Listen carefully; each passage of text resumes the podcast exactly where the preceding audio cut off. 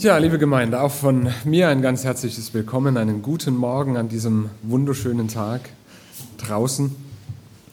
Wie es innen aussieht, weiß man manchmal nicht, aber die äußeren Umstände, die sind ja für diesen Tag perfekt. Und ich werde manchmal gefragt zu meiner Arbeit, Markus, wie hältst du das eigentlich aus? Ich arbeite ja beim Caritasverband dort im Fachbereich Arbeit, arbeite mit Langzeitarbeitslosen, mit straffälligen Jugendlichen und ich höre unheimlich viel notvolle Geschichten, unheimlich viel Leid, wo wir, denke ich, in unseren guten Situationen gar keine Ahnung von haben, wie es mancherorts zugehen kann, was Menschen so erleben. Und auf der anderen Seite ähm, erlebe ich unheimlich viel Schönes. Ich bin jetzt äh, fast jeden Samstag auf eine Hochzeit, darf Brautpaare begleiten. Und diese Polarität, in der ich gerade lebe, die ist ähm, sehr in den Vordergrund getreten, hat mich sehr beschäftigt, weil ich denke, auch bei all dem Schönen, was ich bei den Brautpaaren erlebe, in den Vorgesprächen, da werden ganz ehrliche Gespräche geführt und da brechen plötzlich Dinge auf, da sind Menschen plötzlich erreichbar, wo sie erzählen von ihren Erfahrungen, ihrem Erleben, in ihrem Glauben. Und wo ich merke, auch wenn äußerlich vielleicht alles so schön aussieht, gibt es da trotzdem diesen, diese dunklen Zeiten, auch diese schweren Zeiten. Und ich habe mich dann gefragt, angesichts dessen, was ich so an Geschichten von Menschen höre und so viele Schicksale, die ich auch höre, da vergeht es einem ja, wie man so landläufig sagt, da hat man wenig Grund zum Danken, wenig Grund zum Loben, zum Fröhlichsein und Feiern. Und ich habe mich gefragt, ähm, wie kann es eigentlich sein, dass Menschen in auch so schweren Zeiten diese Dankbarkeit behalten, ähm, auch noch ein Wort des Lobes finden können? Und ich habe dann in der Bibel dieser Frage auch ein Stück weit nachgedacht und einen Text gefunden aus der Apostelgeschichte, und möchte uns diesen Text gleich lesen. Das Thema heute Morgen, Loben trotz schwierigen Zeiten. Weil ich glaube, ganz egal, wo man in seinem Leben steht, wie es einem in unserem Leben geht, diese dunklen Zeiten, die kennen wir alle. Und was machen wir dann? Wie gehen wir dann in diesen, mit diesen dunklen Zeiten um? Ich möchte uns einen Bericht aus der Apostelgeschichte lesen, Kapitel 16, die Verse 23 bis 24. Da heißt es, nachdem man ihnen eine große Zahl von Schlägen gegeben hatte, ließen die Prätoren sie ins Gefängnis werfen und wiesen den Gefängnisaufseher an, sie scharf zu bewachen. Das tat dieser dann auch. Er sperrte die beiden, die Rede ist von Paulus und Silas, er sperrte die beiden in die hintersten Zelle des Gefängnisses und schloss ihre Füße in den Block. Gegen Mitternacht beteten Paulus und Silas. Sie priesen Gott mit Lobliedern und die Mitgefangenen hörten ihnen zu. Plötzlich bebte die Erde so heftig, dass das Gebäude bis in seine Grundmauern erschüttert wurde. Im selben Augenblick sprangen sämtliche Türen auf und die Ketten aller Gefangenen fielen zu Boden.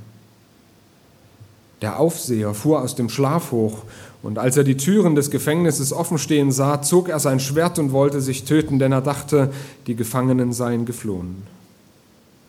Doch Paulus rief, so laut er konnte, dir nichts an, wir sind alle noch hier. Da ließ der Aufseher Fackeln bringen, stürzte in das Gefängnis und warf sich zitternd vor Paulus und Silas zu Boden. Während er sie dann nach draußen führte, fragte er sie, ihr Herren, was muss ich tun, um gerettet zu werden?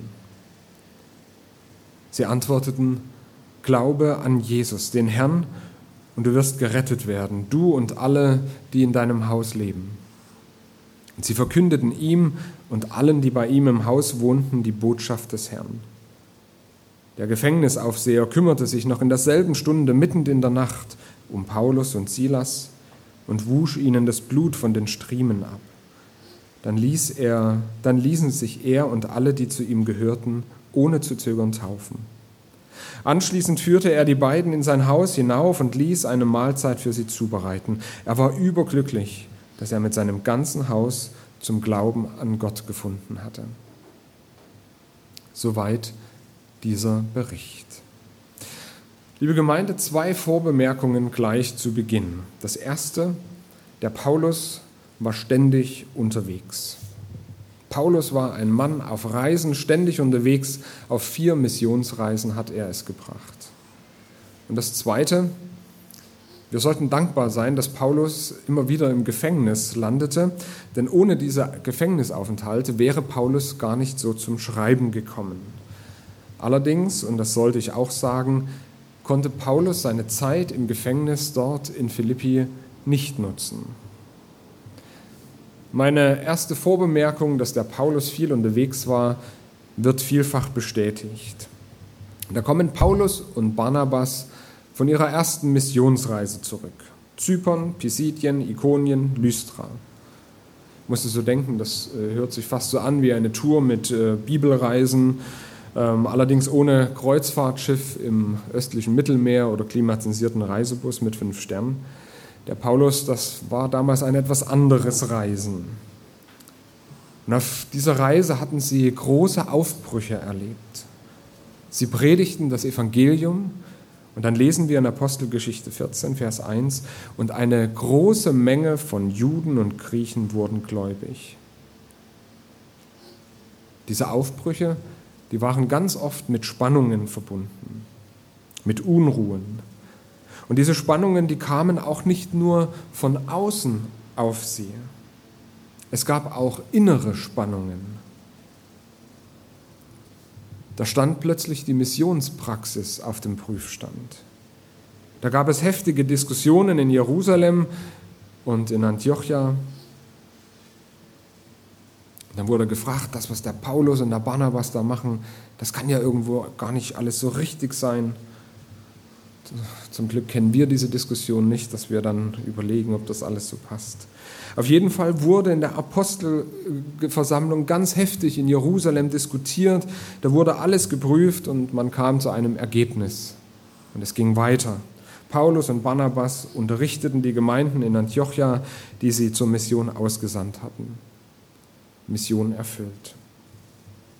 Doch weit gefehlt. Bereits wenige Tage machen sich die beiden wieder erneut auf die Reise. Zuerst geraten Paulus und Barnabas ganz scharf aneinander, so dass sie sich trennen mussten. Zwei andere Mitreisende kommen dazu. Zunächst Silas und dann auch der junge Timotheus. Syrien, Sizilien, Derbe, Lystra, Sie zogen durch Phrygien, durch das Land Galatien, sie predigten in der Provinz Asien, kamen nach Mysien. Irgendwann war ich versucht, mal einen Reiseführer mir rauszusuchen, um das alles nachvollziehen zu können. Das lohnt sich, das mal auf der Karte anzuschauen, wo die überall unterwegs waren. Und dann versuchten sie nach Bethynien zu kommen, aber irgendwie klappte das nicht. Alle Plätze im Zug belegt, der Bus war voll, nun war das natürlich nicht genau so, aber die Gründe erfahren wir nicht. Aber was uns berichtet wird, der Geist Jesu ließ es ihnen nicht zu. Also ging die Reise anders weiter. Weiter durch Mysien nach Troas an der Nordwestküste der heutigen Türkei. Und eins lernen wir hier, warum ich das alles erzähle. Wir lernen hier schon eins, nämlich, Wen Gott auf Reisen schickt, der kann etwas erleben. Wen Gott auf Reisen schickt, der kann etwas erleben. Und man sollte vor Schwierigkeiten und schwierigen Fragen nicht zurückschrecken.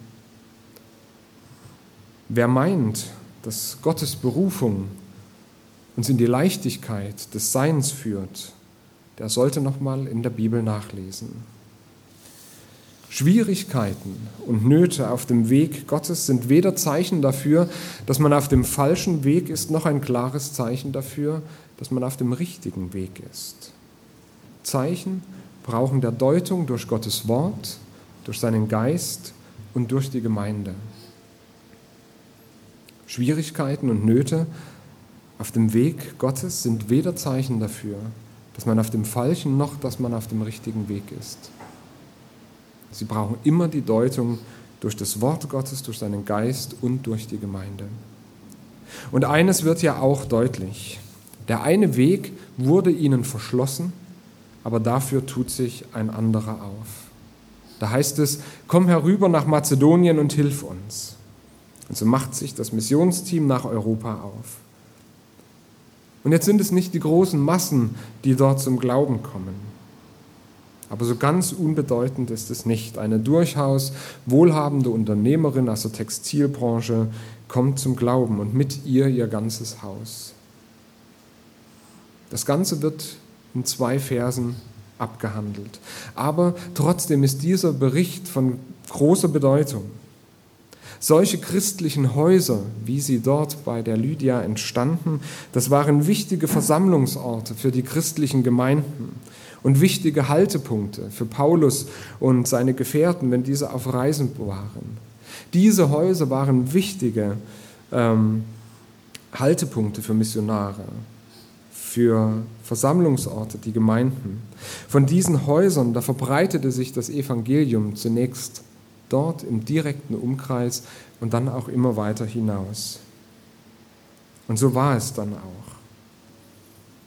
Und je weiter sich das Evangelium ausbreitete, desto mehr kam es zu Spannungen.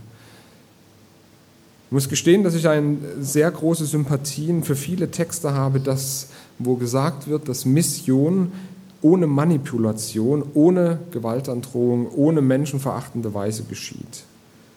Von Christen darf niemals Aggression ausgehen.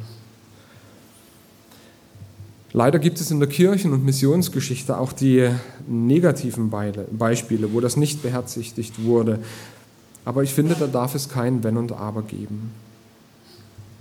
Die Einladung zum christlichen Glauben, die geschieht immer in einem Raum der Freiheit und keine Atmosphäre des Drucks oder der Unfreiheit. Und jetzt lesen wir aber den Text, den ich eben vorgelesen habe, dass es hier zu Spannungen kommt. Warum kommt es jetzt plötzlich zu Spannungen, dass Paulus und Silas das erleben? Es kommt dazu, weil das Wort vom Kreuz Lebensentwürfe durchkreuzt weil das Wort vom Kreuz Lebensentwürfe in Frage stellt. Und das hat niemand so gern. Da kann es leicht zu Spannungen und zur Aggression kommen. Kurzerhand landen Paulus und Silas im Gefängnis. Und wie das damals so war, wurden die beiden erstmal kräftig geschlagen. Lukas schreibt von einer großen Anzahl von Schlägen. Wie viele das waren, spielt keine Rolle. Das Ergebnis auf jeden Fall war eindeutig. Den beiden tat alles weh. Wenn wir manchmal im Garten vielleicht ein bisschen geschafft haben, dann sagen wir auch abends, oh, mir tut alles weh. Ähm, dem Paulus und dem Silas, den hat nach dieser Nummer wahrlich alles wehgetan. Und damit nicht genug, sie wurden auch noch, wie wir gehört haben, in die hinterste Zelle des Gefängnisses gesperrt. Die hinterste Zelle des Gefängnisses es wird hier extra beschrieben, welche Zelle es war. Das ist nämlich jener Ort im Gefängnis, der am sichersten und gleichzeitig am dunkelsten und am stickigsten ist. In der hintersten Zelle des Gefängnisses, da riecht man die Schmerzen und Qualen von hunderten Gefangenen vor einem. Und wenn das nicht schon genug wäre, kamen auch noch verschärfende Maßnahmen hinzu. Man schloss ihre Füße in den Block handelt es sich dabei um einen Holzblock, in den die Füße eingespannt, die Fußgelenke eingespannt wurden und je nachdem, wie weit die Öffnung auseinander lag, handelte es sich da um eine gewisse Spagatübung. Kurzum, nach einer ganzen Weile, da tat den beiden nicht nur der Rücken von den Schlägen weh, sondern auch noch die Beine und vieles mehr. Das hat man davon, wenn das Evangelium die Lebenspläne anderer durchkreuzt. Mit Widerstand ist zu rechnen. Aber wir lernen auch hier, Schwierigkeiten sind kein zwingendes Zeichen, auf dem falschen Weg zu sein. Und Gottes Berufungen führen nicht einfach auf einen leichten Weg. Was machen denn Paulus und Silas? Sie lassen nicht die Umstände über ihren Seelenzustand bestimmen. Silas und Paulus lassen nicht die Umstände über ihren Seelenzustand bestimmen, wie hart auch sie geschlagen und bestraft worden sind. Sie haben sich nicht dem Diktat der Umstände, der Schmerzen und der Dunkelheit hingegeben. Vielleicht haben die beiden auch gehadert. Vielleicht wollten sie auch aufgeben. Vielleicht haben sie sich auch gegenseitig ihr Leid geklagt. Vielleicht schwiegen sie auch einfach nur angesichts der Schmerzen, die nicht weniger werden wollten. Davon wird uns nichts berichtet. Aber was wird uns berichtet? Gegen Mitternacht beteten Paulus und Silas. Sie priesen Gott mit Lobliedern und die Mitgefangenen hörten ihnen zu. Wahnsinn. Wenn wir uns das vorstellen, wo die beiden waren, wie es den beiden gingen, und es wird uns berichtet, mitten in der Nacht beteten Paulus und Silas. Sie priesen Gott mit Lobliedern und die Mitgefangenen hörten ihnen zu. Wir haben das vorhin gesungen. Wir bauen ein Haus des Lobes. Du sollst wohnen an diesem Ort. Habe ich Gänsehaut gehabt, wo ich mir das gedacht habe. Wenn Paulus und Silas sowas vielleicht gesungen haben, Gott, du sollst jetzt wohnen hier an diesem Ort im dunklen Gefängnis. Wir wollen dich loben an diesem Ort. Oder wie wir es gesungen haben, du bist der Stern, der das Dunkel erhält. Sie vielleicht gesungen haben, Gott, erhelle jetzt das Dunkel in dieser Zelle. Die beiden beteten und sangen mitten in der Nacht. Sie sangen regelrecht gegen die Nacht um sie herum an. Gottes Wirklichkeit wurde reklamiert. Gottes Wirklichkeit wurde in Anspruch genommen. Und vielleicht ist Ihnen auch der ein oder andere Psalm dabei eingefallen. Psalm 69 zum Beispiel. Ich möchte uns diesen Psalm lesen, Verse aus diesem Psalm. Gott, hilf mir, denn das Wasser geht mir bis an die Kehle. Ich versinke in tiefem Schlamm, wo kein Grund ist. Ich bin in tiefe Wasser geraten und die Flut will mich ersäufen. Ich habe mich müde geschrien, mein Hals ist heiser, meine Augen sind trübe geworden, weil ich so lange harren muss auf meinen Gott. Ich aber bin elend und voller Schmerzen. Gott, deine Hilfe schütze mich. Ich will den Namen Gottes loben mit einem Lied und will ihn hoch ehren mit Dank. Vielleicht haben Sie sich an diesen Psalm erinnert oder an Psalm 71. Herr, ich traue auf dich. Lass mich nimmermehr zu Schanden werden. Errette mich durch deine Gerechtigkeit und hilf mir heraus. Neige deine Ohren zu mir und hilf mir. Sei mir ein starker Hort, zu dem ich immer wieder fliehen kann, der du gesagt hast, mir zu helfen. Denn du bist mein Fels und meine Burg. Felsenfest und stark ist mein Gott. Mein Gott, hilf mir aus der Hand des Gottlosen, aus der Hand des Ungerechten und Tyrannen. Du lässt mich erfahren viele und große Angst und machst mich wieder lebendig und holst mich wieder herauf aus den Tiefen der Erde. Du machst mich sehr groß und tröstest mich wieder. So will ich dir danken mit Seitenspiel für deine Treue, mein Gott. Ich will dir zur Harfe Lob singen, du heiliger Israel. Merken Sie etwas? Diese beiden Psalmen, die haben etwas gemeinsam. Der Psalmbeter beschreibt erst die Not, in der er steht, aber er bleibt nicht in dieser Not stehen, sondern diese Psalmen enden immer wieder mit dem Lob Gottes. Ich will den Namen Gottes loben mit einem Lied und will ihn hoch ehren mit Dank.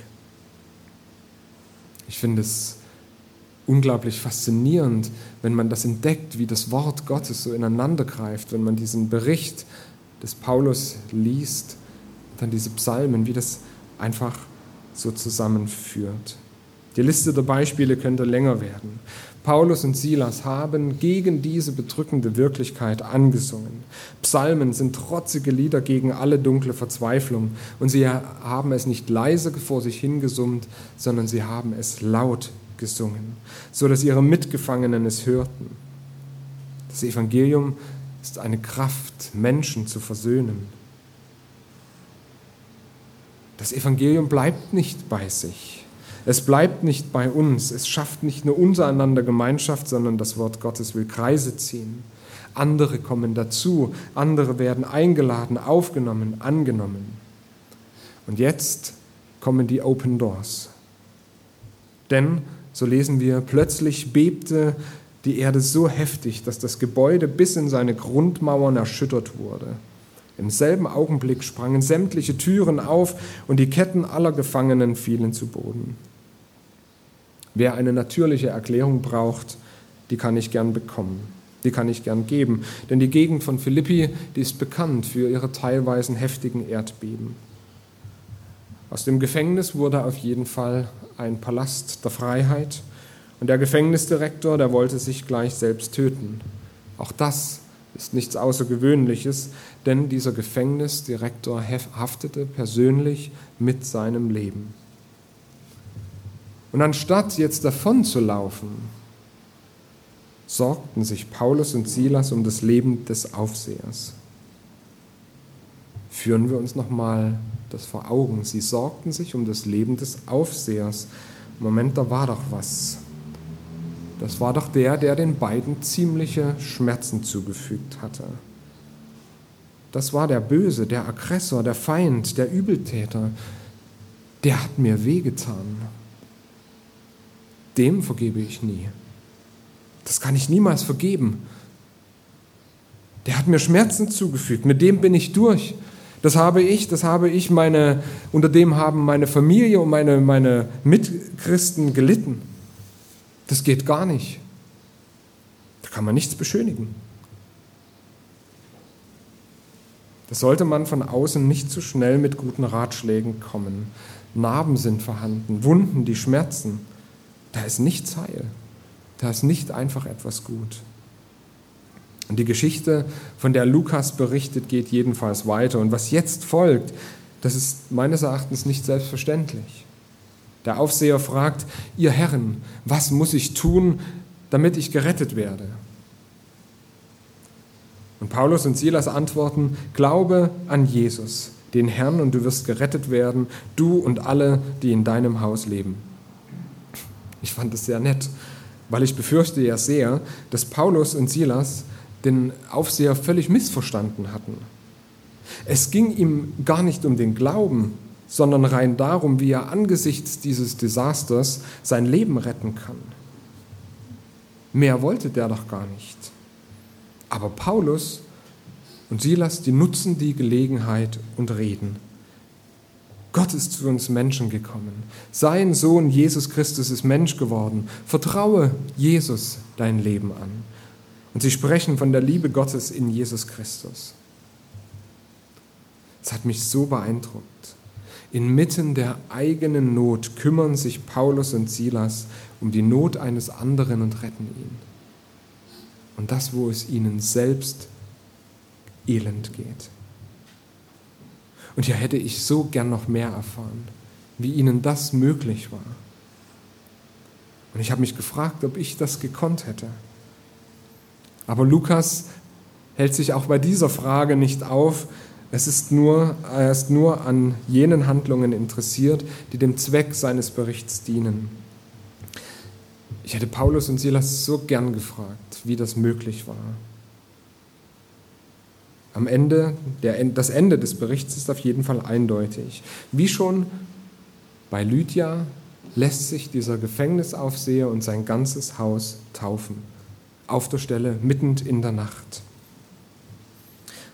Liebe Gemeinde, die Geschichte, die nahm dort ihre Wende, wo zerschlagene und geschundene Menschen anfingen zu singen, Gott zu loben. Dort nahm die Geschichte ihre Wende. Doch ist es an sich zu verstehen. Eigentlich gibt es keinen Anlass zum Singen und zum Loben. Es war eher zum Heulen. Das dunkle Ort, das dunkle Gefängnis, das war ein Ort der Finsternis, ein Ort für Depressionen, aber doch nicht zum Loben. Da ist es doch nicht nach Singen. Mich hätte es nicht überrascht, wenn Paulus und Silas so reagiert hätten. Das wäre normal gewesen, das wäre menschlich. Da hätte doch jeder Verständnis dafür gehabt. Und doch, Paulus und Silas, sie sind einen anderen Weg gegangen.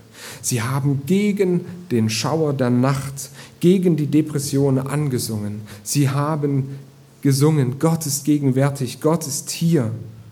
Die Enden der Welt, die Tiefen der Not, weder zu weit noch zu tief sind sie für Gott.